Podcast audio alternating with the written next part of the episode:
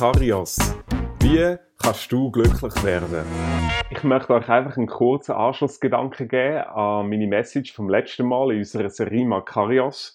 Und zwar bin ich mit einem Kollegen joggen gegangen und wir haben so austauscht und irgendwann sind wir aufs Thema Kinder gekommen und er sagt so, er hat ein Gebetsanliegen für seine Kinder. Er betet, dass sie ein suchendes Herz haben. Und das ist mir mega nachgegangen. So, darum zu beten, dass unsere Kinder, darum zu beten, dass ich ein suchendes Herz behalte, dass ich nicht stehen bleibe. Ähm, das hat natürlich gerade unsere Serie getroffen, oder? Wie geht's meinem Herz? Und da habe ich plötzlich festgestellt, in der Bibel werden zwei Personen einander gegenübergestellt, wo beide mit dem Herz etwas zu haben. Und zwar auf der einen Seite ist es Saul der König, der erste König vom Volk Israel und auf der anderen Seite der David. Und beim Saul heißt, dass wenn er zum König gesalbt wird, dass Gott ihm verheißt, du wirst ein anderer Mensch werden und du wirst den Geist von Gott bekommen. Und das heißt in 1. Samuel 10, Vers 9, und in dem Moment, wo das passiert ist, hat er ein anderes Herz bekommen.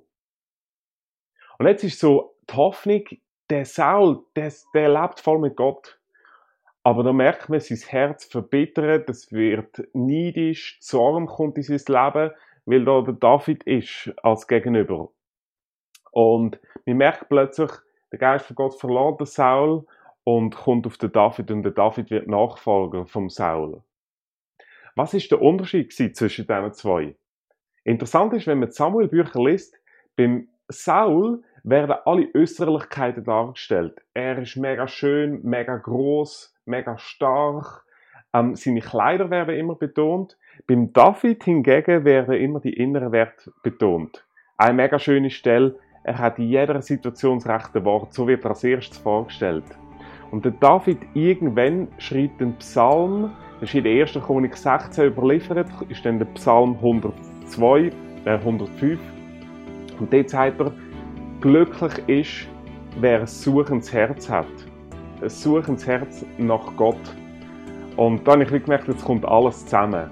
Und meine Frage für mich und, und an dich, hey, bin ich am Suchen? Habe ich ein suchendes Herz? Eins, was ich sehe nach Gott und wo darf wachsen. Und ich merke ja, nein, manchmal nicht.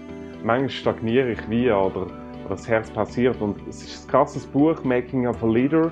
Und das hat alle Lieder in der Bibel untersucht und alle christlichen Lieder in der ganzen Kirchengeschichte und hat Folgendes festgestellt. Es gibt so Faktoren, wo man sieht, wo Gottes Männer und Gottes Frau ausgemacht hat. Und ein Faktor von dem ist, sie haben alle eine lernende Haltung behalten. Sie haben ein suchendes Herz gehabt. Und das ist mein Gebet, das ich möchte weil es heißt in Hesekiel 36, dass Gott mir ein neues Herz will geben und mein steinernes Herz will auswechseln. Und das ist meine Hoffnung, dass er das immer wieder macht. Makarios. Wie kannst du glücklich werden?